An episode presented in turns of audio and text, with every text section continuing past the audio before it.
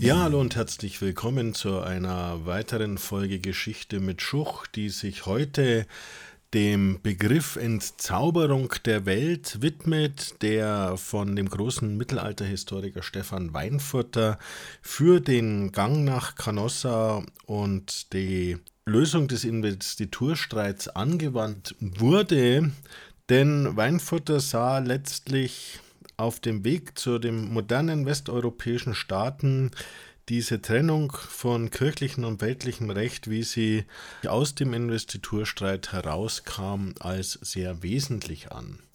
Der Begriff Entzauberung der Welt stammt ursprünglich von dem Soziologen Max Weber, der in einem Vortrag von 1917 Wissenschaft als Beruf dieses Konzept entwickelt hat und damit die Entwicklung beschreiben will, die sich aus der Rationalisierung und Intellektualisierung und damit der Entstehung der Wissenschaften ergibt. Auf Canossa und die Folgen angewandt heißt das, die Entzauberung der Welt beschreibt einen Rationalisierungsprozess, der eben mit dem Investiturstreit bzw. dessen Ausgang begonnen hat.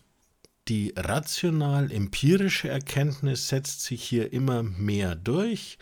Der Glaube an irrationale Kräfte zerfällt zusehends. Das ist natürlich ein Prozess, der sich über lange Zeit hinzieht und dadurch verlieren Glaube und Religion letztlich ihre privilegierte Stellung als Sinngebung in der Welt.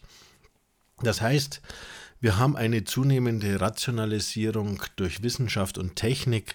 Gleichzeitig bedeutet das auch, dass das weltliche Wertesystem neben dem Glauben immer wichtiger wird und letztlich dann auch immer mehr staatliche Gesetze und Vorschriften entstehen, die in Deutschland dann auf der Basis des römischen Rechts, das jetzt hier langsam übernommen wird, erfolgt. Letztlich sieht Weinfurter damit auch die Entwicklung des modernen Staates, des deutschen modernen Staates, als eine Konsequenz aus den Folgen von Canossa.